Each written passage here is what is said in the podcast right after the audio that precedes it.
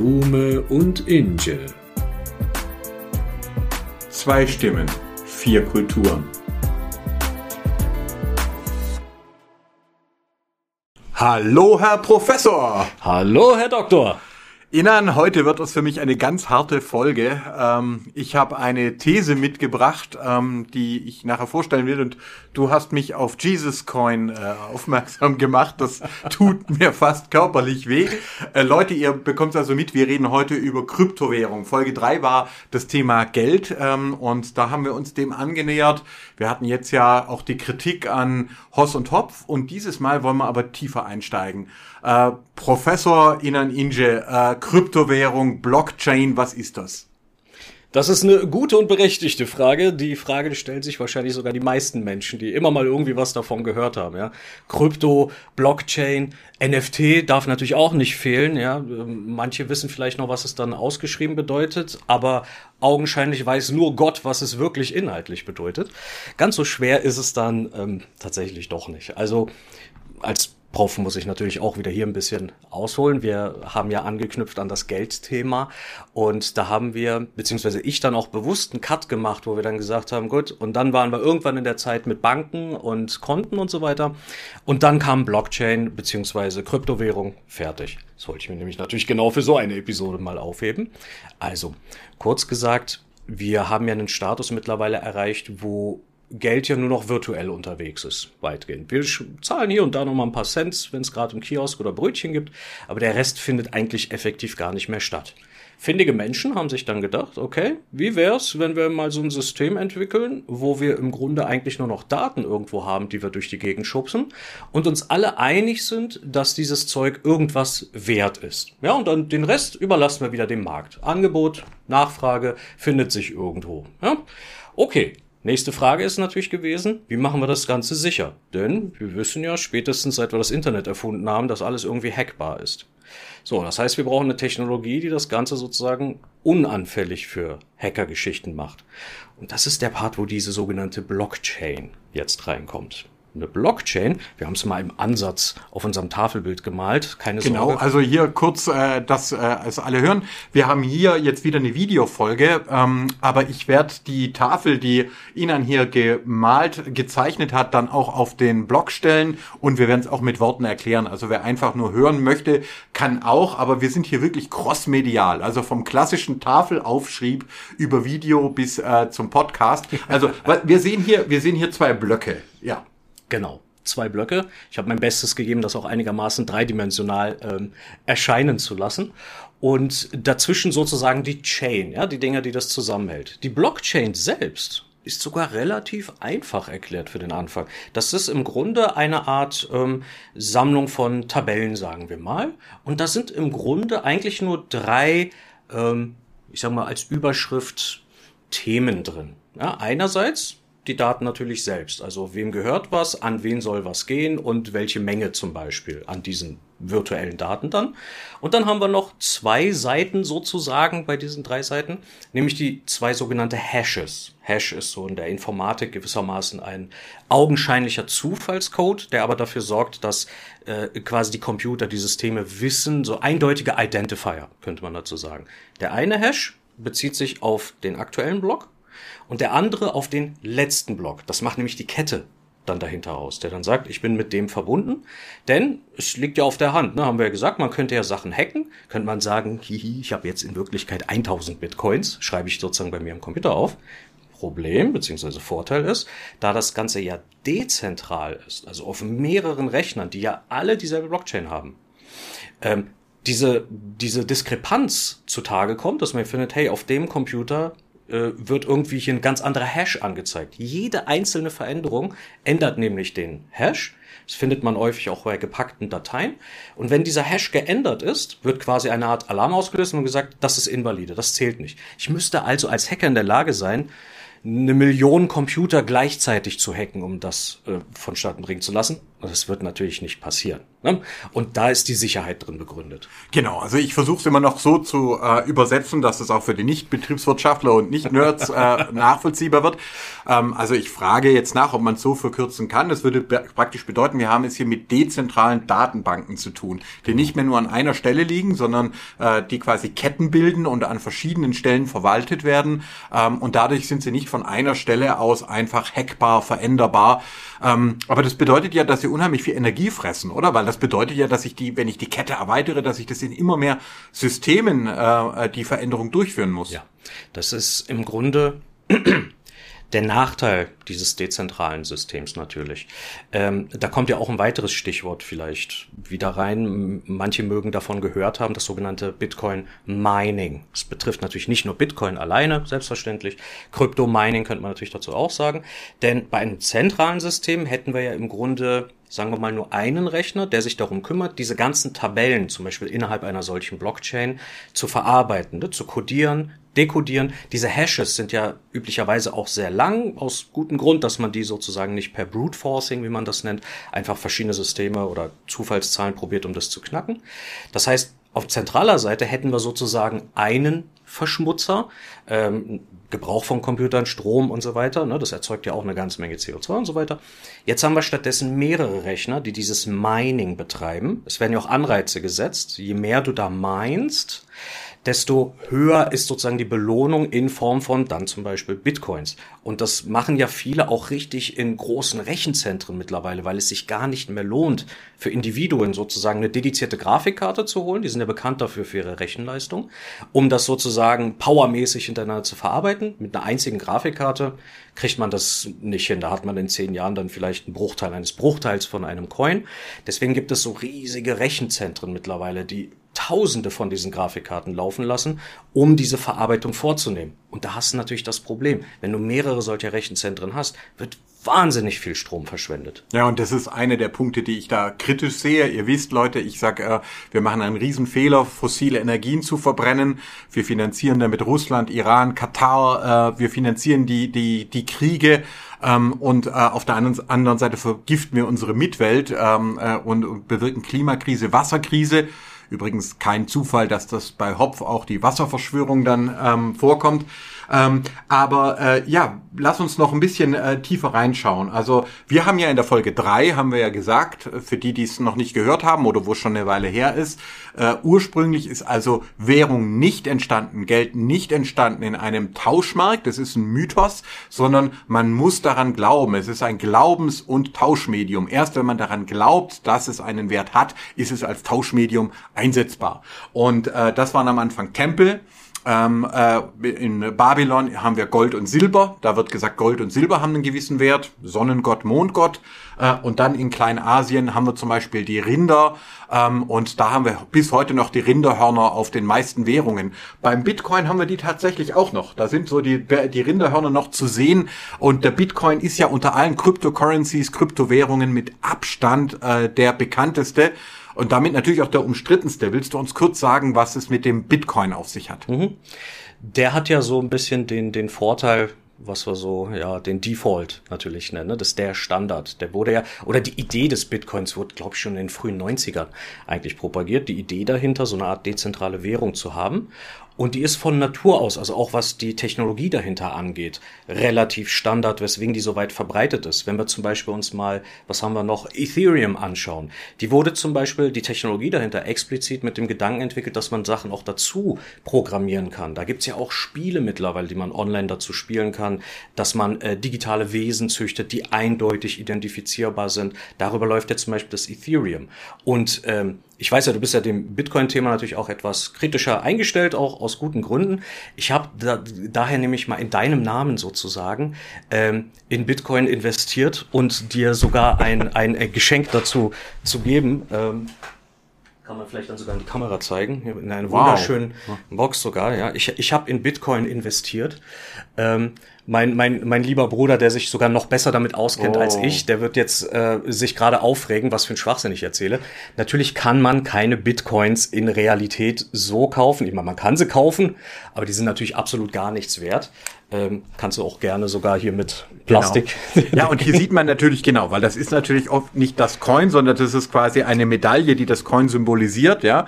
Aber man kann hier, glaube ich, wirklich sehr schön sehen, ja, einmal die Verbindung mit Gold, ähm, ja, was, ich sag's nochmal, in Babylon hat man den festgelegt, Gold hat einen Wert. In Südamerika hatte es nicht den gleichen Wert und deswegen waren die Südamerikaner äh, und Südamerikanerinnen völlig überrascht, was die äh, Europäer von Gold wollen. Ja, warum wir so goldsüchtig seien. Es war eine Setzung, eine religiöse Setzung. Und dann sieht man es auch noch hier bei dem äh, diese diese Stierhörner. Das ist natürlich hier die die zweite ähm, äh, Variante. Und wenn wir hier umdrehen, sehen wir hier auch da ein bisschen so die Computer quasi Ästhetik, Computeroptik und das soll alles den Wert äh, soll vermitteln, hier hast du einen echten Wert äh, gekauft, obwohl wir natürlich wissen und ihr jetzt auch, äh, es ist sozusagen eine, äh, eine Währung, die nur im Netz existiert. Das ist eine Medaille und die hat, so wie die Siegfried-Taler, die Attila Hildmann den Leuten angedreht hat, keinen eigenständigen Wert, sondern nur den Wert, den diejenigen bereit sind dafür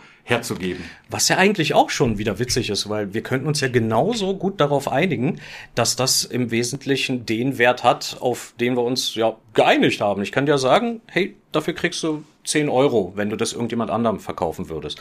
Und das ist ja im Grunde auch die Idee hinter dem Bitcoin. Nur wieder lustigerweise, indem ich noch weniger in der Hand habe, nämlich gar nichts. Hier hätte ich ja wenigstens diese Medaille, wie du es so schön nennst. Denn das heißt, es handelt sich ja auch rein rechtlich, zumindest in Deutschland, um sogenanntes Privatgeld. Das heißt, es ist in keiner Weise reguliert, was mit einer ganzen Menge natürlich Vorteile für die Menschen kommt, die mit diesem virtuellen Produkt handeln, mit wenig Nachteilen, wie zum Beispiel, wenn ich Aktien hätte und damit anfangen würde, etwa sagen wir mal auf X, formerly known as Twitter, ähm, zu sagen, ja, äh, Leute, investiert in diese Aktien, die habe ich jetzt gekauft, ne, und dann auch hintenrum entsprechend auch so handle, dass ich natürlich davon profitiere, das wäre illegal. Das dürfte ich so nicht machen. Mit Bitcoin sieht das anders aus. Wir sehen das auch regelmäßig, zum Beispiel bei X, aber durchaus auch auf anderen Social-Media-Plattformen, wo die Leute sich auch ein bisschen doof stellen, dass sie eben sagen, ah, ich interessiere mich als Celebrity natürlich, als berühmte Person, die natürlich eine riesige Followerschaft hat, sagt, ah, ich interessiere mich zufällig hier, sagen wir mal, für Ethereum, ja, ähm, sollte ich kaufen, sollte ich nicht? Die Leute dahinter wissen natürlich Bescheid, uh, ein, eine berühmte Person interessiert sich für dieses Produkt. Am besten kaufe ich davon jetzt ganz viel, damit das dann teurer wird, wenn der das kauft. Die wissen natürlich, was sie tun. Sie manipulieren den Markt. Das ist die Quintessenz dahinter. Sie können genauso wie du und ich, den Markt so manipulieren, wie sie es gerne hätten, ohne dass von staatlicher Seite wirklich aktiv äh, jemand aktiv werden kann, um die Leute dann sozusagen unter Strafe zu setzen. Gut, bei, bei OneCoin, da werden wir zu kommen, dann ist ja der Handel damit tatsächlich später verboten worden. Da, also das, das ist ja auch die Frage, wie stark greifen die Staaten ein, wie viel lassen sie dazu? Und äh, ich glaube, wir werden da in Zukunft die Diskussion auch noch haben, ob die Staaten nicht früher hätten das Ganze äh, stoppen müssen, weil es ist natürlich genau wie du sagst, ich kann quasi eine Währung erfinden, ich kann äh, die mit fancy Blockchain ähm, äh, unterlegen und dann kann ich beginnen, die zu verkaufen. Und solange ich Leute finde, die mir die abkaufen, äh, mache ich einen Reibach. Und noch dazu, auch bei unseren Crypto Bros, äh, Hoss und Hopf, ähm, äh, kommt natürlich dazu, dass die Leute auch Transaktionskosten abgreifen. Ja, also das heißt, dass man zum Beispiel sagt, hier, wenn du die Börse eröffnest, dann kriege ich eine, äh, eine Wallet eröffnest, dann kriege ich eine Provision und so weiter. Äh, das heißt sozusagen, äh, es entstehen Kosten und es entstehen Einnahmen, äh, solange ich Leute finde, die bereit sind, dafür zu bezahlen. Und das, Leute, ist sozusagen schon mal das erste Vorsicht. Äh, ja, ich werde nachher sagen, ich sehe hier Schneeballsysteme, denn es bedeutet faktisch, wenn erstmal sich niemand mehr findet, der noch bereit ist, da Geld reinzupumpen, dann verlieren die Dinger ihren Wert und zwar sehr, sehr schnell.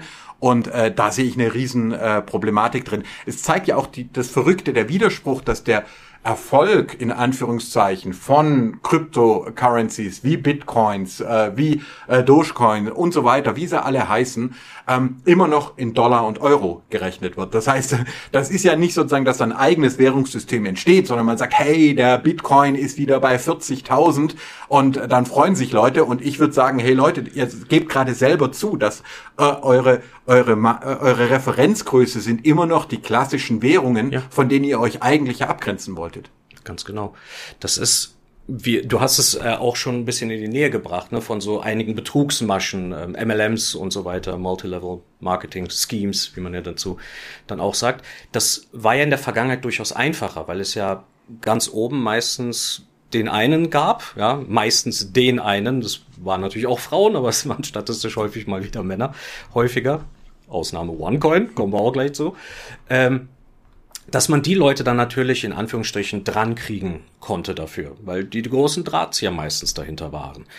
Bei Kryptowährungen, Schrägstrich auch NFTs, ist das ein bisschen schwieriger, weil das eben so wahnsinnig dezentralisiert ist. Das sind dann eben häufig Netzwerke von, wenn sie es denn böse meinen, wirklich Betrugsmaschen. Weil man muss fairerweise sagen, man kann grundsätzlich damit natürlich auch Gutes erreichen.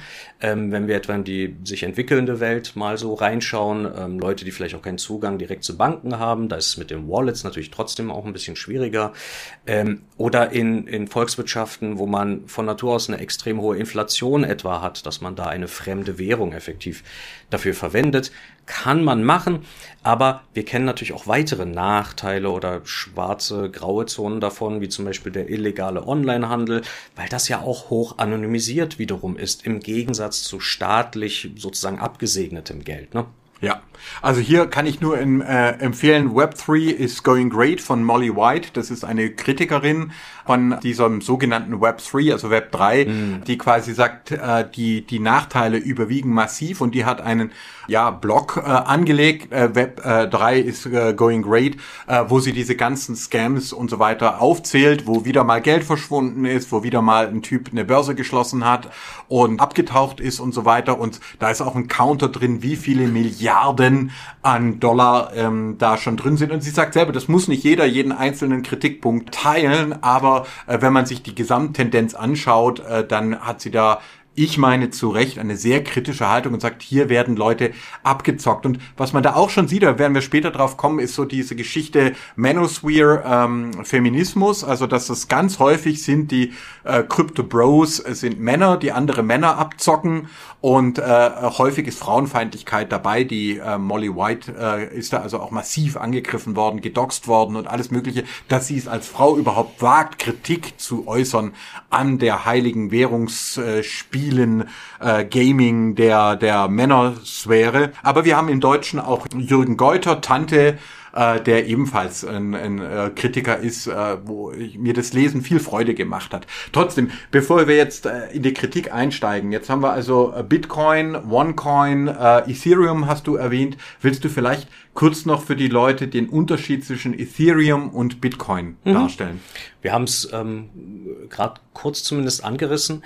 Bitcoin war ja ich will nicht sagen Prototyp ursprünglich, aber das war ja eine der ersten wirklich ähm, in dem Sinne nachhaltigen Kryptowährungen, die auf den Markt gekommen sind. Das heißt, man könnte heute argumentieren mit mehr schlecht als recht. Ähm, es funktioniert, es ist solide, es ist sicher, ähm, hat aber einige Nachteile, wie zum Beispiel recht hohe Energiebedarf zum einen, ähm, eine Technologie, die gemessen an den neueren Kryptowährungen vielleicht auch schon als etwas veraltet gibt, aber immer noch verlässlich. Ethereum auf der anderen Seite sieht sich als ein Stück weit moderner mit der gerade Softwarearchitektur dahinter. Ähm, sie hat weitaus mehr Schnittstellen oder Möglichkeiten für Schnittstellenprogrammierung. Ähm, da sind in der Vergangenheit zum Beispiel so nennen wir es mal Pokémon-artige Spiele entstanden, mit denen man sozusagen beim Spielen auch Geld verdienen kann, beziehungsweise dann Ethereum sozusagen. Und man konnte dadurch auch zum Beispiel dafür sorgen, man muss ja einsteigen in solche Spiele mit Anfangsinvestitionen. Niemand kann mit Null sozusagen starten und von Anfang an Geld verdienen. Es sind also Investitionen nötig. Das ist auch schon mal so ein bisschen Graubereich. Ähm, welche sich zum Beispiel Menschen, die generell ärmer sind, gar nicht erst leisten können. Also könnte man zum Beispiel Ethereum-basierte ähm, Spiele sozusagen erstellen oder Teile aus diesen Spielen, wo man sozusagen Leute sponsert. Das nannte man dann oder nennt man immer noch Scholarships, dass man dieses, dieses Geld oder dieses anteilige Geld an die Leute quasi verleiht, die ja damit dann eine Anfangsinvestition haben, also mit dieses, in dieses Züchten quasi mit einsteigen können, um damit zumindest in der Theorie, auf eigenen Beinen dann stehen zu können. Und man muss fairerweise sagen, das hat für viele auch geklappt, zum Beispiel auf den Philippinen oder anderen vielleicht noch entwickelnden Ländern, aber für sehr viele eben auch nicht. Das wäre zum Beispiel mit Bitcoin nicht möglich gewesen, in der Form zumindest. Kenne mich natürlich mit der Softwarearchitektur nicht im Detail aus, aber ich weiß, dass Ethereum explizit auch mit diesem Gedanken entwickelt wurde, das auch mit der Realität noch stärker verknüpfen zu können, also mit realen Applikationsmöglichkeiten. Ja, wobei jetzt äh, Bitcoin ja von vornherein dann auch begrenzt war, auch im Mining. Also es gibt nur eine begrenzte ja. Zahl von Bitcoins, die jemals geschürft werden können. Ethereum hat aber die Regeln für das Mining zwischendrin ja auch mal geändert. Ich meine, was ist das für eine Sicherheit, wenn man da äh, in quasi das Währungsspiel dann auch noch ähm, eingreifen kann? Mhm. Das weiß ich tatsächlich gar nicht so genau, wie das ähm, dahinter funktioniert. Als, als natürlich in, innerhalb der Wirtschaftswissenschaft muss man natürlich sagen, wenn man ein Konzept hat wie etwa Bitcoin, dann muss es ja ein deflationäres Prinzip sein, wenn ich halt das fix festgelegt habe. Vor Ethereum oder vor dem Hintergrund von Ethereum kann ich mir das höchstens vorstellen, wie wir das analog eigentlich in jeder Volkswirtschaft haben. Wir haben ja hier auch keine begrenzten Werte per se. Dass wir dann einfach sagen, wir haben jetzt einen äh, Wert von, sagen wir mal, 20, 30 Trillionen ähm, Euro und die füllen wir jetzt mit irgendwelchen Werten. So funktioniert es natürlich nicht. Wir haben ja Wertschöpfungen innerhalb einer Volkswirtschaft, wo wir dann, wenn wir die Vorleistungen abziehen und so weiter, dann natürlich am Ende einen Betrag haben, den wir in Euro messen, den nennen wir zufällig ja dann auch äh, Bruttoinlandsprodukt. Aber wie das bei Ethereum funktioniert, könnte ich nicht im entferntesten bestimmen. Genau, also da war auch die Kritik an den hohen Energiekosten, die im Mining entstanden sind. Und mir haben also einzelne Leute gesagt, dass sie Ethereum auch verwendet haben, um äh, Geld zu überweisen in Regionen mit wenig oder repressiven staatlichen ja. Strukturen. Ich sehe es trotzdem kritisch, aber Bitcoin finde ich, äh, da kommt noch dieser riesen Aspekt der Energieverschwendung äh, dazu. Und da, wir nähern uns auch schon langsam so jetzt meinen Bereich, wenn wir nämlich auf den Jesus Coin gucken, der hat mich geschockt und natürlich auch gleichzeitig schon bestätigt. Also ich hatte die These schon ausgearbeitet, bevor da Inan mir dann erzählt hat, du Michael, es gibt auch schon den Jesus Coin. Ich habe mal die Seite aufgerufen hier, ja, do good and give more. Das ist wirklich schrecklich. Also hier wird dann äh, Jesus hier vorgeführt The Way, the Truth and the Life. Hier haben wir also ganz direkt die Verbindung mit ähm, der Religion. The mission of Jesus Coin is to influence culture and be a light in dark places. Also die Mission der äh, Jesus-Münze sei es, die Kultur zu beeinflussen und ein Licht an dunklen Orten zu sein.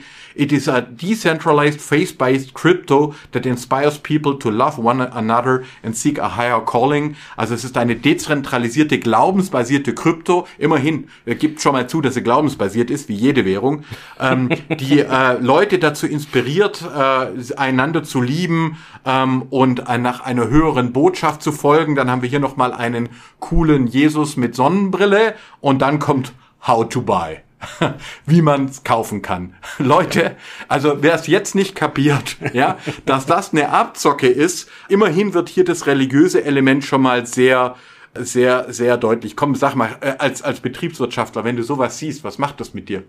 Ja, das ist, äh, ich, ich habe ja schon genug zu tun, häufig überhaupt die Wirtschaftswissenschaften häufig zu verteidigen. Ne? Siehe Folge 1, äh, Homo economicus. Ähm, oder das Marketing im Grunde immer nur so als ein äh, Instrument zu sehen, gesellschaftlich häufig, Leuten Sachen aufzuschwatzen, die eigentlich keiner will.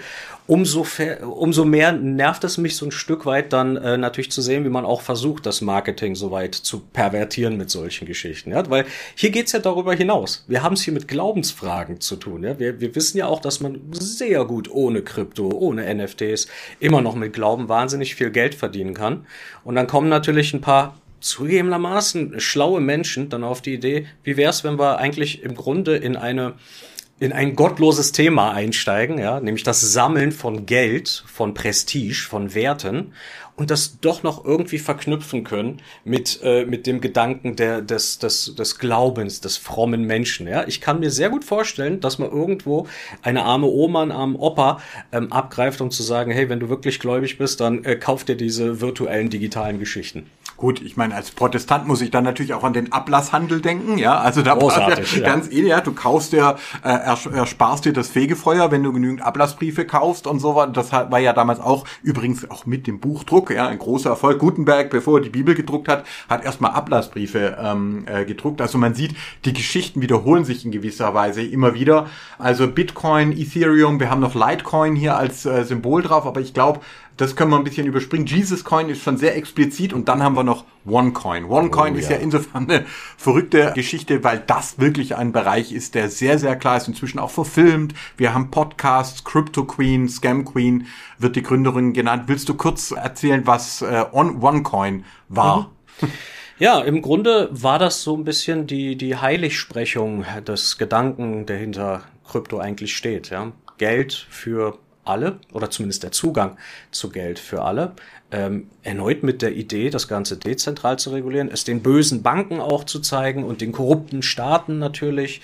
Ähm, dass wir fast schon kultartig, und das war natürlich die Idee dahinter, so eine kleine Gemeinschaft bilden und äh, den Weltmarkt sozusagen revolutionieren. Ja? Wir, wir koppeln uns ein Stück weit ab von den Staaten, von den Werten, die sie auch repräsentieren und haben andererseits auch unsere Kultanführerin. Ja? Ähm, die, das Problem dahinter war, bis zu keinem Zeitpunkt, man korrigiere mich, wenn ich mich irre, aber bis zu keinem Zeitpunkt, bis heute übrigens, ähm, war das überhaupt eine dezentrale Geschichte gewesen. Also es war niemals auf verschiedenen Rechnern verteilt. Es lag in der Hand einer einzigen Firma. Äh, die Dame hieß äh, Ruja Ignatova, glaube ich, wenn ich mich nicht ganz irre, ähm, die das Ganze so angestoßen hat und eigentlich auch nur auf zentralen Firmenrechnern gespeichert hatte. Das heißt, sie hatte natürlich, beziehungsweise die Menschen, die sie eingestellt hat dafür, ähm, absolut 100%igen Einfluss natürlich auf den Wert dieses Ganzen. Hat natürlich Investoren angezogen, beziehungsweise Privatanlegerinnen, Privatanleger, die da teilweise ihren ganzen Lebensunterhalt reingesteckt haben, weil sie natürlich an diese Idee geglaubt haben, also einen modernen Kult geschaffen haben, Ende der Geschichte. Sie ist, glaube ich, bis heute unauffindbar, ähm, die Dame, nachdem sie das ganze Geld quasi mitgenommen hat. Ja, also auch Damen können durchaus böse sein. Ähm, wie siehst du das Ganze?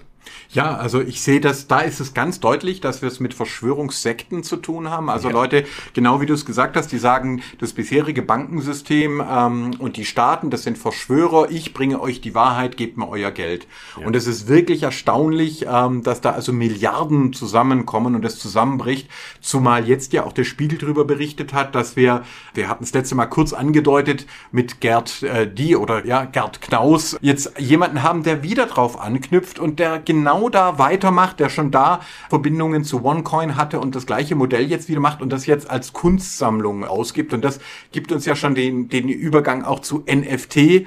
Ich weiß, das sind heute viele Fachausdrücke, Leute, und viele, und wahrscheinlich äh, denkt man sich schon, hey, sag mal, was, was, was sind denn das für Leute, die auf sowas reinfallen? Aber ihr seht es, es werden immer neue Begriffe geprägt, es werden immer neue, äh, möglichst äh, ja mythologisch, emotional aufgeladene Dinge versprochen, verheißen und am Ende des Tages sind es doch im Wesentlichen, so behaupte ich, Schneeballsysteme. Aber magst du noch kurz sagen, was ein NFT eigentlich ja. ist? Die NFTs, ähm, die stehen ja auch in einer mehr oder weniger direkte, indirekten Beziehung zu dem ganzen Krypto-Thema, weil die Technologie dahinter ja auch eine ähnliche ist mit der, mit der Blockchain, mit der, mit der Sicherheit dahinter. Kurz vielleicht zum NFT selbst. Das ist das Non-Fungible Token. Jetzt muss man natürlich wissen, was fungible bedeutet. Das hat nichts irgendwie mit Pizza Fungi oder sowas zu tun, sondern das Fungibel steht ja im Grunde für Austauschbarkeit. Ähm, Briefmarken sind zum Beispiel tauschbar, austauschbar. Mir ist es egal, ob ich genau diese eine 10 Cent Briefmarke habe oder die andere. Ja, der Effekt ist derselbe. Kann ich einfach beliebig austauschen. Ähm, Geld ist fungibel. Mein 10-Euro-Schein oder dein 10-Euro-Schein spielt überhaupt keine Rolle, macht keinen Unterschied, sind beides gleich viel wert. Ähm, im Grunde übrigens genauso bei äh, Kryptowährungen. Die sind auch fungibel per se. Es ist mir ja egal, ob mein ein digitaler Bitcoin, den ich habe, ähm, ich den habe oder deinen einen digitalen Bitcoin, ob ich den habe. Beide sind gleich viel wert. Bei non-fungiblen, also nicht austauschbaren, geht es wirklich explizit dazu, ein Unikat zu haben. Das ist vielleicht die beste Übersetzung für non-fungibel. Wirklich ein Unikat, wie zum Beispiel die Mona Lisa. Ich kann eine Mona Lisa nee, kann ich natürlich nicht zeichnen, aber andere Menschen könnten eine Mona Lisa zeichnen. Ja, bist nah dran, wenn ich die Tafel sehe. Naja, ja, das passt. Nett, dass du das sagst, ja, aber ja, Lügner. Genau. Ähm, ich könnte irgendjemand. Nicht Lüge, das war Ironie, Leute. noch besser, okay, das, das ist noch besser. Ich kann jemandem Geld geben im Grunde und sagen, zeichne mir doch mal so eine Mona Lisa, weil ich halt Lust habe, das in meinem Zimmer stehen zu haben. Das kann eins zu eins genauso aussehen. Wir wissen aber beide, es hat natürlich nicht denselben Wert. Das Original ist mehr wert, auch wenn es augenscheinlich dasselbe ist. Damit kommen wir natürlich zu der Non-Fungibilität des Ganzen. Ich habe also dann Daten, zum Beispiel ein digitales Kunststück im buchstäblichen Sinne, welches ähm, auch ein Unikat ist, also von den hinterlegten Daten her, auch darin eingetragen ist, diese, äh, dieses, dieses Stück Kunst, Board Apes zum Beispiel, das ist ja auch so ein Schlagwort, was man gelegentlich dann mal hört, gehört Person X zum Beispiel. Und das heißt, ich habe wieder etwas, das ich nie wirklich besessen habe, physisch. Es ist ja intangibel quasi, also immateriell. Ich kann es nicht in der Hand halten. Ich kann aber überall behaupten, dass es mir gehört. Und das stimmt auch. Und das ist ja das Lustige daran. Dinge, die ich nie besessen habe, kann ich so quasi weiterreichen und, wie damals im Kunsthandel, der ja immer noch stattfindet, immer noch sagen, hey, diese Daten, die kannst du haben. Ja, du wirst sie nie in der Hand halten, aber die können deine sein für nur 69 Millionen Euro. Mhm. Und ist NFT immer mit Blockchain verbunden oder? Soweit ich weiß, muss sie, glaube ich, auch mit Blockchain verbunden sein, allein aufgrund der Tatsache, dass wir ja genau dieselbe dezentrale Sicherheitslösung dahinter brauchen, weil ja sonst auch wieder diese ganzen Hacks-Geschichten da möglich wären. So prüft halt das ganze System all diese Peer-to-Peer-Netzwerke, ob die Daten auch immer authentisch sind. Genau, also wieder, ich versuche es mal zusammenzufassen. Das heißt, wir haben quasi, wir haben gesehen, der Wert von, von Geld, von Währungen entsteht am Anfang durch Tempel, später durch Staaten, Zentralbanken, die sagen, diese Währung hat einen bestimmten Wert, was nicht immer gut geht, aber was sozusagen sich als das Modell entwickelt, mit dem wir heute arbeiten. Und jetzt kommen quasi Leute und sagen, nein, vertraut nicht mehr den Staaten und Zentralbanken, vertraut den Blockchains, ja, ja und die dann daraus alle möglichen Kryptowährungen und dann auch die NFTs entwickeln was quasi Datensätze sind, zum Beispiel auf Kunst, wobei man auch dazu sagen muss, dass man damit nicht einmal unbedingt die Rechte an der Kunst erwirbt. Ja, es ist also teilweise nicht mal so, dass man damit Lizenzen verbunden sind oder so. Eigentum. Ja. Eigentum, Eigentum an Daten, äh, wo aber gar nicht klar ist, was man damit machen kann. Ich sage das deswegen auch, weil da bin ich auch sehr stolz, nicht nur deswegen, aber auf den mittleren Sohn, weil man dem versucht hat, NFTs anzudrehen und der hat das sehr schnell gecheckt, dass das einfach auch ein weiterer Scam ist und hat mir das auch gesagt. Mhm. Papa, äh, du, das haben welche versucht, aber das ist völliger Schwachsinn, da geht's nur um, um Abzocke. Ja, also ist das so zusammengefasst kann, oder habe ich da einen groben Fehler drin? Nö, das ist eigentlich ganz gut zusammengefasst so. Ich meine, es gibt da natürlich noch weitere feine technische Details, aber die Idee dahinter hast du, glaube ich, damit auch schon wunderbar übergeben. Ich meine, ich finde es insgesamt ein bisschen pervers, möchte ich schon behaupten, dass das auch sehr stark von den Menschen auch immer propagiert wird, die wir eigentlich so immer wieder als Vorbilder sehen. Ja, also nochmal, ich bin nicht grundsätzlich ablehnend der Technologie dahinter oder auch dem Gedanken von Kryptowährungen oder NFTs, aber das, was man mittlerweile damit macht, das hat, vertritt nicht mehr den Gedanken, den man ursprünglich damit hatte, nämlich eine dezentrale Währung zu erschaffen. Denn auf dem Papier, in Anführungsstrichen, mag das dezentrale Währung sein, aber das wird längst nicht mehr als dezentrale Währung gehandelt, sondern großteils nur noch als Kult, nur noch zu Spekulationszwecken eigentlich. Niemand führt damit wirklich legitimen Handel durch. Wir sehen das immer wieder etwa auf X, wenn ein Elon Musk darüber twittert, dass er sagt, Dogecoin wird steigen und wir alle ganz genau wissen, was er damit natürlich beabsichtigt, wie so viele andere Celebrities auch. Und das finde ich so schade, weil ich ja so ein Stück weit bei der Geburt ja dabei war. Ich meine, das ist ja so ungefähr auch unsere Generation, dass man sich da auch so ein bisschen Hoffnung vielleicht mitgemacht hat. Aber das, wie es in der Praxis gemacht wird, tut ein bisschen weh. Genau. Also äh, gegen Twitter, wie es noch heißt, bin ich ja vor Gericht. Also da wird im April soll die nächste die nächste äh, Etappe gehen. Da geht es darum, ob Verleumdungen gelöscht werden müssen. Da führe ich ein Musterverfahren. Deswegen muss ich auch noch auf, auf Twitter jetzt ja X aktiv sein. Und ich habe das schon als echt übel erfunden. Er hat buchstäblich den blauen Vogel abgeschossen und stattdessen den Shiba-Hund, also dieses Symbol von Dogecoin, da den Leuten aufgedrückt und hat eine Zeit lang damit sehr massiv Werbung gemacht.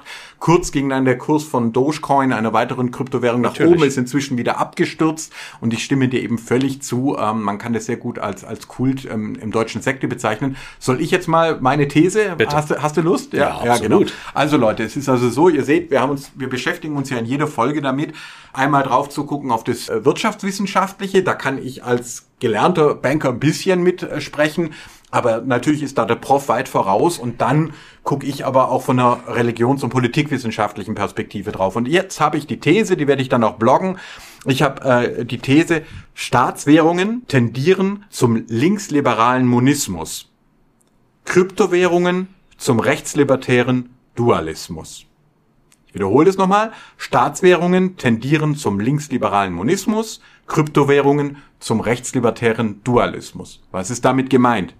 Wenn Staaten Währungen einführen, ja, und äh, ob das zum Beispiel die Einführung von Papiergeld war oder du hast davon gesprochen, dann Goldbindung, Silberbindung äh, und so weiter und so fort, dann haben Staaten an sich ein Interesse daran, dass diese Gelder zirkulieren, akzeptiert werden, dass Handel stattfindet, vor allem auch, dass Steuern gezahlt werden. Das heißt, in der Tendenz werden staatliche Währungen dazu führen, dass zum Beispiel Sklaverei abgeschafft wird oder dass äh, Männer und Frauen äh, eher gleichgestellt werden, dass auch Frauen am Wirtschaftsleben teilnehmen können und so. Selbst wenn das kein einzelner der Leute, die das eingeführt haben, wollte, ja, also ich werde das zum Beispiel an Charles de Gaulle, den sehe ich jetzt nicht unbedingt als ähm, Feministen, als er die die Goldwährung, äh, die die Windung ans Gold herausgefordert hat. Aber es hat natürlich immer wieder den Effekt, wenn ich gewissermaßen über Zentralbanken von staatlicher Seite her sage, ich habe eine Währung, dann will ich, dass die zirkuliert und zwar ganz unabhängig davon, welches Geschlecht, welche Hautfarbe ähm, die Menschen haben, die damit handeln. Ja. Und ich kann sie auch regulieren. Ich kann sie regulieren. Ich muss sie sogar regulieren, ja. damit sie nicht zusammenbrechen. Das heißt, selbst wenn die einzelnen Akteure das nicht wollen, ist da sozusagen eine Tendenz zum linksliberalen Monismus oder emanzipative Zivilreligion. Das bedeutet, es drängt so in Richtung von, wir bewegen uns in einem Rechtsrahmen, ähm, in dem Menschen gleichgestellt sind. Ja. Noch einmal, das bedeutet nicht, dass alle, die damit gearbeitet haben, so gedacht haben oder das überhaupt gewollt haben, sondern das ist der Effekt, wenn ich will, dass mein Geld, das ich geschaffen habe, zirkuliert als staatlicher Akteur, dann werde ich tendenziell beginnen, Schranken abzubauen, ja, ja. und werde also nicht zum Beispiel sagen, äh, diese Währung, die darf in Bayern nicht verwendet werden oder so, wenn ich sie eben äh, oder die darf von Frauen nicht verwendet werden, wenn ich sie eben für ganz Deutschland durchsetzen möchte oder für die ganze Europäische Union, werde ich tendenziell in die Richtung von ähm, äh, äh, Monismus, Gleichberechtigung steuern. Kryptowährungen behaupte ich jetzt sind genau andersrum. Da haben wir die Tendenz zum rechtslibertären Dualismus. Das ist, was du nämlich gesagt hast. Dass nämlich behauptet wird, das bisherige, das staatliche, äh, das Zentralbankgeld, das ist eigentlich eine Verschwörung.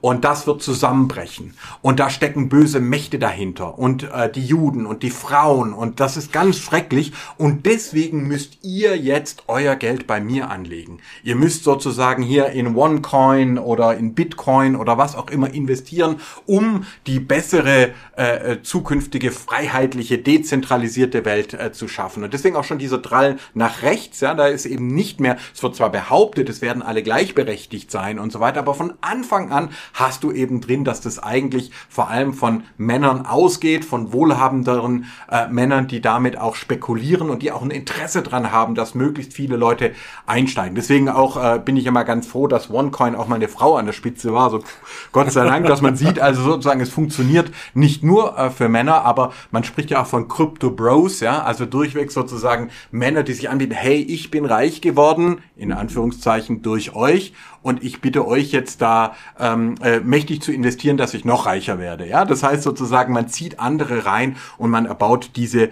äh, Kulten, diese maskulinistischen Verschwörungssekten. Und das wäre für mich sozusagen meine These, die ich auch äh, vertreten will. Ich glaube, dass staatlich garantierte Währungen sozusagen, die, die können scheitern, ja, Kriege, ähm, äh, wenn die Gewaltenteilung zusammenbricht, wenn die Unabhängigkeit der Zentralbanken in Frage gestellt wird, können sie scheitern, äh, an der Demografie, ja, wenn zu wenig junge Leute nachkommen, wenn es heißt, die Währung, die, die, die wird gar nicht mehr gebraucht, ähm, aber Kryptowährungen, behaupte ich, und auch NFTs, diese, diese Web 3D-Sachen, die scheitern immer. Es sind Schneeballsysteme. Sie behaupten, dass sie, sie behaupten, dass sie Probleme lösen, aber in Wirklichkeit sind es erfundene Probleme, die zum Großteil, ich will, Ethereum, es mag Einzelfälle geben, wo man sie tatsächlich sinnvoll einsetzen kann, aber zum Großteil ähm, erfundene Probleme sind und eigentlich als Schneeballsysteme funktionieren.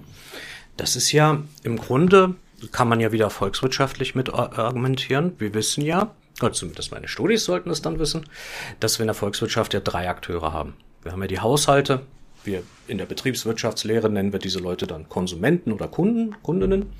Und wir haben darüber hinaus natürlich auch noch Staaten oder der Staat, das wird meistens so vereinfacht damit. Und wir haben natürlich die Unternehmen, die das Ziel verfolgen, ihre Umsätze zu maximieren. Es können natürlich auch Privatanlegerinnen, Privatanleger, Investorinnen, Investoren sein.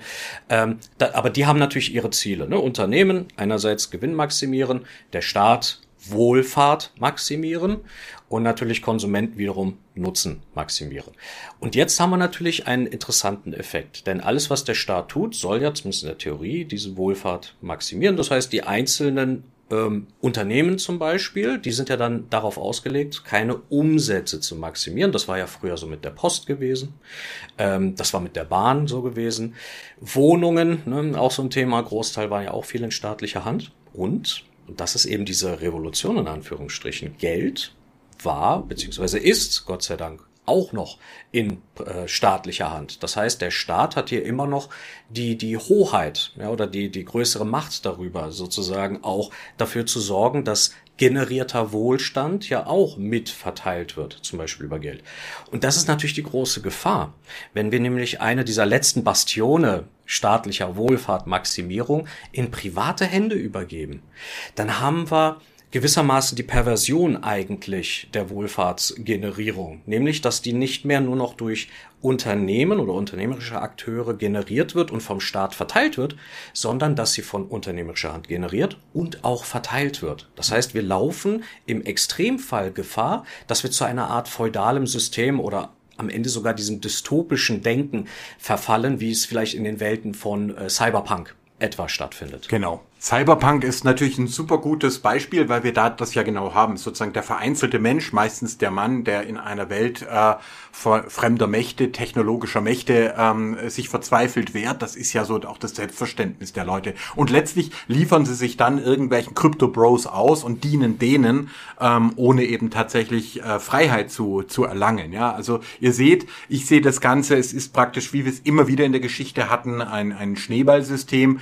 ähm, und äh, hat damit natürlich eine, eine äh, Wirkung. Ihr seht es auch daran, dass staatliche Zentralbankwährungen, äh, die sagen, ja, wir brauchen Inflation. Also äh, Europäische Zentralbank sagt zwei Prozent. Das war damals die Franzosen wollten eher vier. Da hat man gesagt zwei Prozent. Das Geld soll nicht liegen bleiben. Es soll zirkulieren. Das ist das Interesse von Zentralbanken und Staaten, dass eben äh, Geld wirklich auch eingesetzt wird.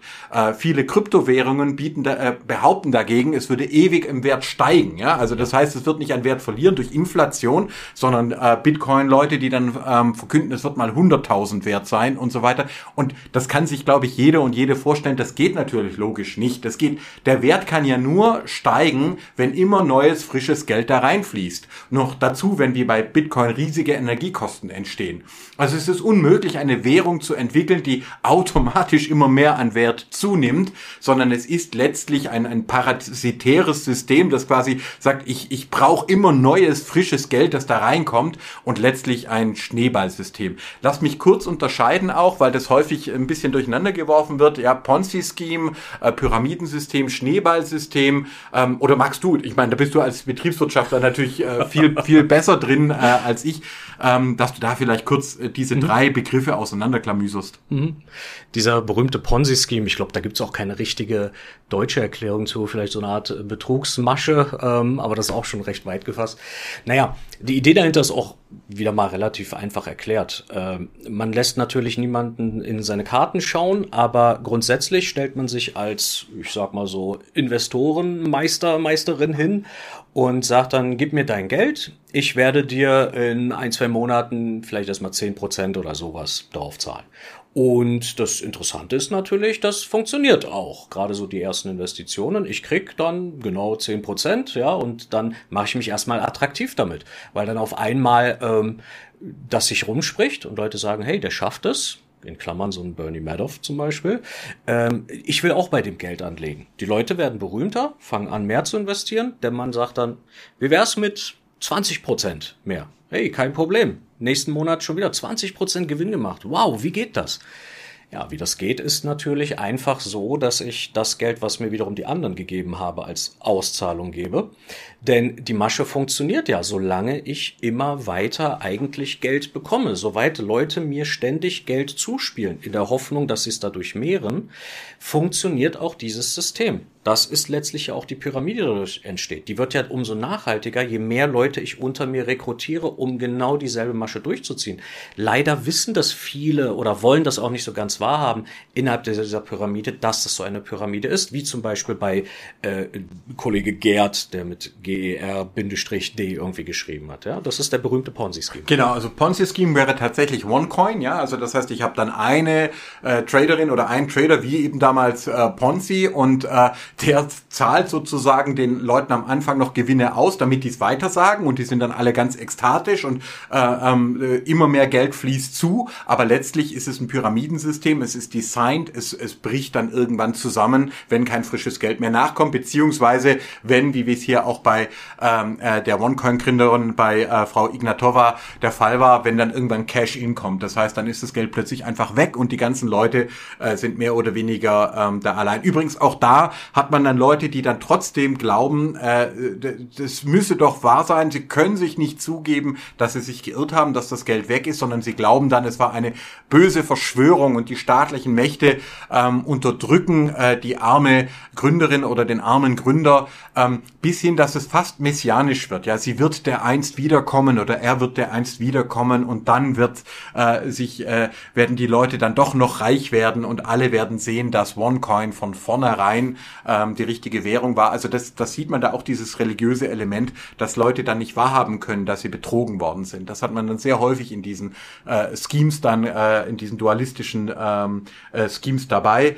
Ähm, Pyramidensystem würde ich dir zustimmen, das ist quasi designed, ja, das ist von Anfang an angelegt. Wir bauen die Pyramide, jemand fängt an und sucht immer neue Leute, die mit äh, mitmachen und bis es dann irgendwann nicht mehr geht und dann kracht das Ding quasi zusammen. Schneeballsystem sehe ich halt so, das ist ein bisschen ungesteuerter. Also Bitcoin ist ein Beispiel dafür, ja. Da ist jetzt nicht nur der eine oder die andere dabei, sondern das sind dann viele und man kann auch nicht genau steuern, wohin das rollt. Es ist nur klar, es wird am Ende crashen. Es wird am Ende ähm, äh, ein böses Ende nehmen, aber es ist nicht die eine Person, wo man das dann festmachen kann. Bei Bitcoin ist es ja eher eine legendäre Person, ähm, wo man äh, gar nicht genau weiß. Ähm, und äh, das ist sozusagen deswegen vom Ponzi-Scheme ein gewisser Unterschied. Beim Ponzi-Scheme, beim Pyramidenspiel habe ich quasi die persönliche Bindung an eine Gründerfigur und äh, beim Schneeballsystem, da ist das eine Dynamik, die von mehreren ausgehen kann. Ist das äh, so, ja. Klingt so ziemlich zutreffend. Ich meine, was alle gemeinsam haben, sind ja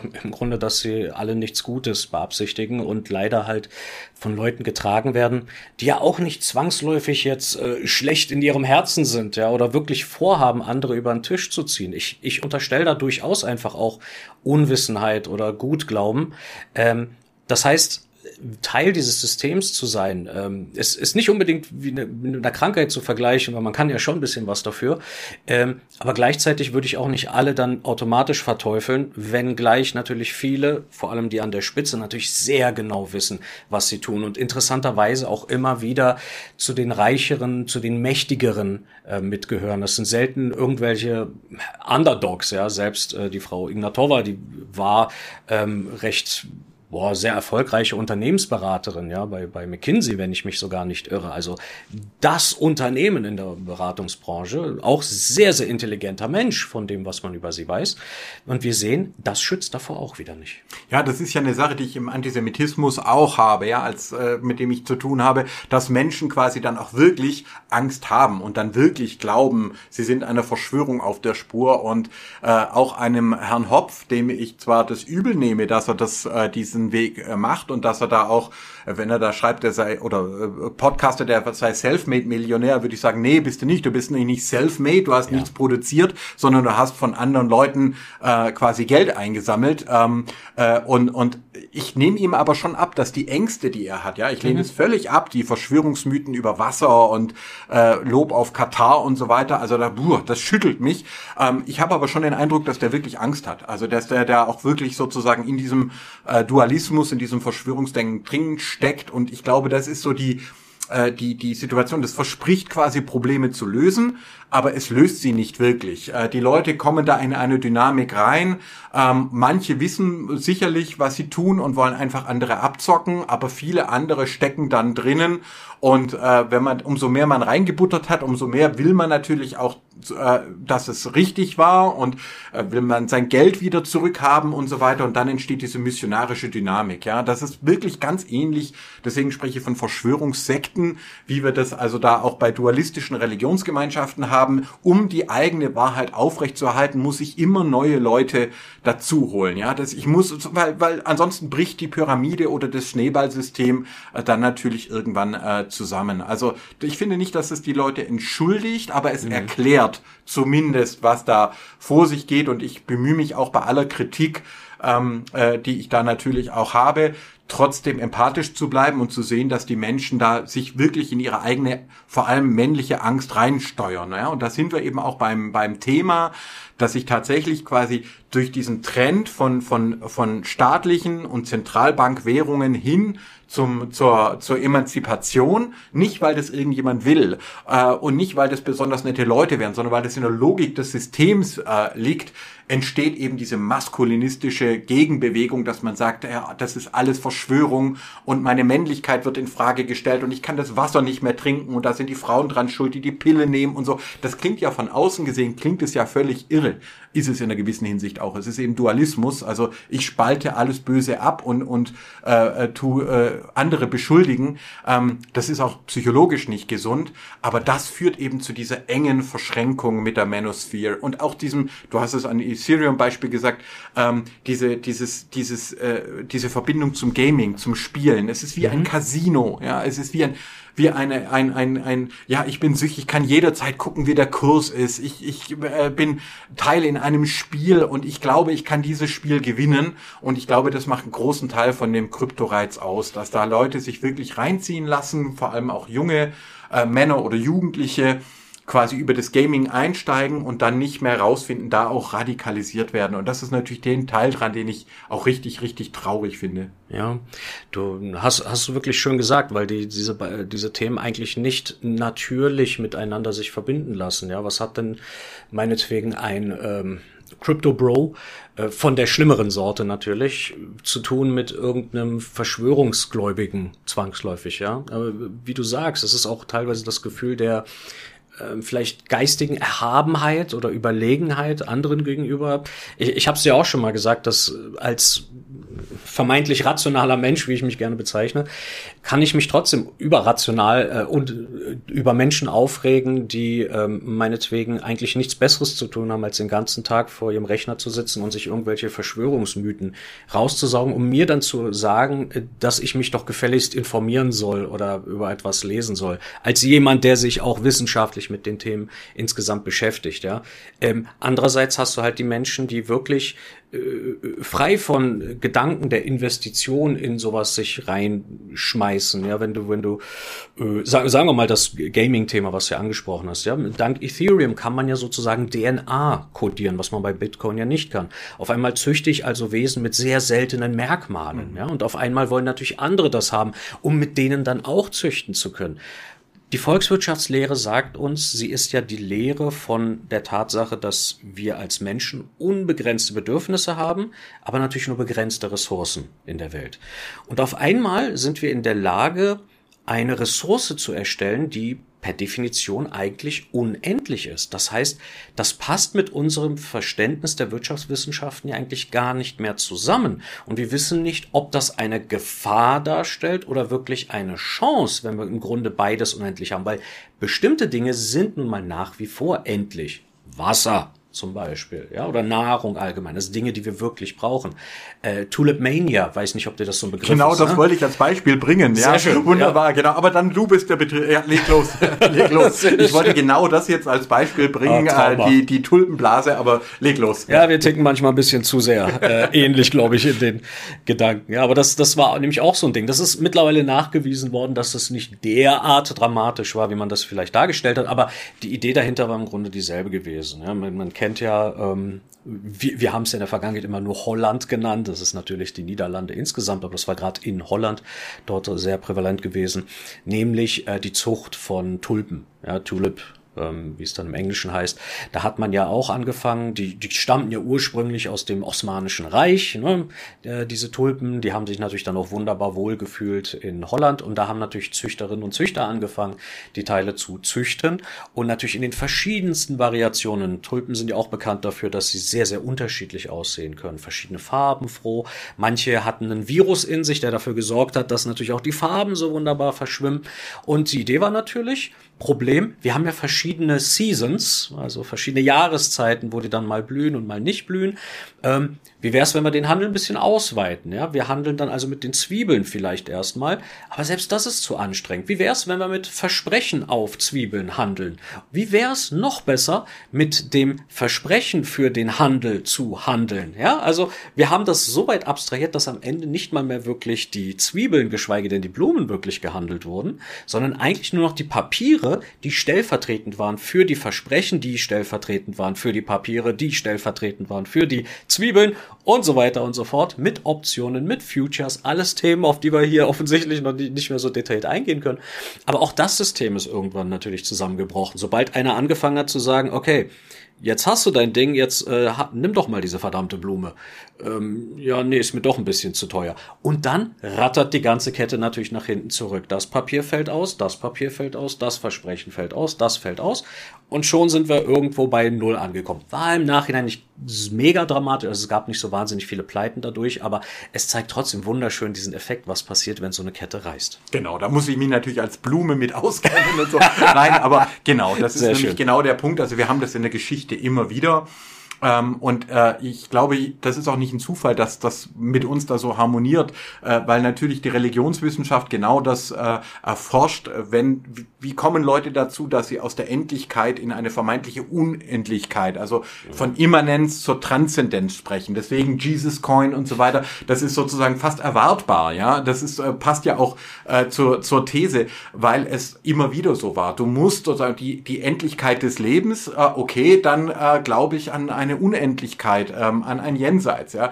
Die, ähm, äh, die, die Endlichkeit des Wassers, ja, dann mache ich einen Regentanz, ja, und, und beschwöre den Regen äh, wieder. Und die Endlichkeit der Währung, dann finde ich neue äh, äh, Erzählungen, Narrative, mit denen ich aus endlicher Währung vermeintlich unendliche machen kann. Das hat nie funktioniert und das wird auch nicht äh, funktionieren, nicht in dieser Welt, ja, und da merkt ihr auch schon, ich habe überhaupt gar kein Problem damit, wenn Menschen wissen, dass es Religion ist, ja. Ich darf an Unendlichkeit glauben, ich darf an einen Weiterleben der Seelen glauben. Ich darf an einen Messias glauben. Ich sollte nur wissen, dass es Glauben ist. Und wenn jemand sagt, ich bin der Messias äh, oder äh, ich bin die Vertreterin des Messias, gebt mir euer Geld, dann würde ich sagen, tu das nicht, ja, weil das ist genau diese Vermischung.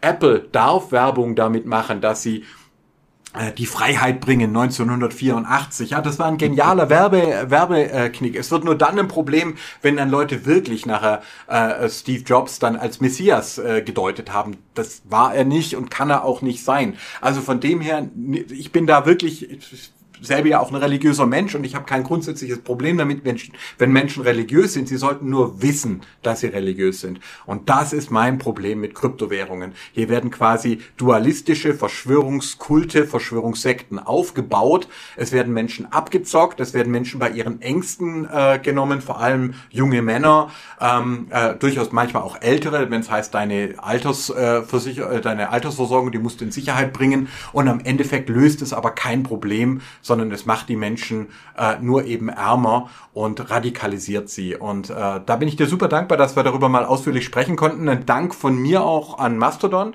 Ich hatte da tolle Diskussionen. Ich habe das ein paar Mal gestellt und die Leute haben mir unheimlich viel zurückgemeldet, eigene Erfahrungen, Vorschläge, was ich lesen soll. Ähm, äh, was auf Mastodon erlebe ich eine ganz tolle Diskussionskultur, auch zu solchen ein bisschen nerdigen Themen.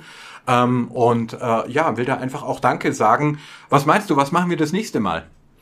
Ja, was machen wir beim nächsten Mal? Wir wollten ursprünglich ja mal direkt mit dem ähm, KI-Thema einsteigen dazu. Das werden wir dann wohl noch mal eine Woche verschieben, ähm, beziehungsweise bis zum übernächsten Mal. Nächste Mal wollen wir natürlich an die Customer Journey mit anknüpfen, nämlich mit der berühmten Heldenreise, die es ja auch aus verschiedenen wissenschaftlichen Winkeln zu betrachten gilt, nicht wahr?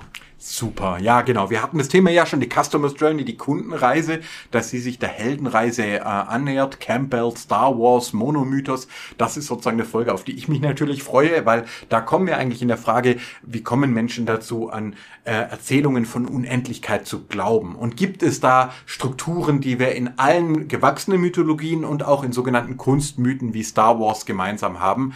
Aber wir kommen wieder vom Wirtschaftswissenschaftlichen her. Also die Customer's Journey, das fand ich super dass Unternehmen uns sozusagen auch Sinn verkaufen und Gemeinschaft verkaufen. Ähm, und da beginnen sich die Dinge aufeinander zuzubewegen. Ich freue mich sehr. Ich hoffe, ihr bleibt dabei oder kommt neu dazu. Äh, schreibt uns auch, wenn ihr Fragen habt und so. Überweist uns kein Geld. Wir wollen keins. Wir, keiner von uns verdient äh, daran. Wir monetarisieren das auch nicht, ähm, sondern äh, hier geht's eben tatsächlich, wir sind keine Krypto-Bros, sondern wir sind äh, nur Bros. Nur Bros, äh, genau. und ähm, machen diese, diese Podcast-Sache aus äh, Freude Freude. Und äh, dann freue ich mich also schon, wenn ich das nächste Mal dann wieder äh, sagen kann, hallo Herr Professor. Und hallo Herr Doktor.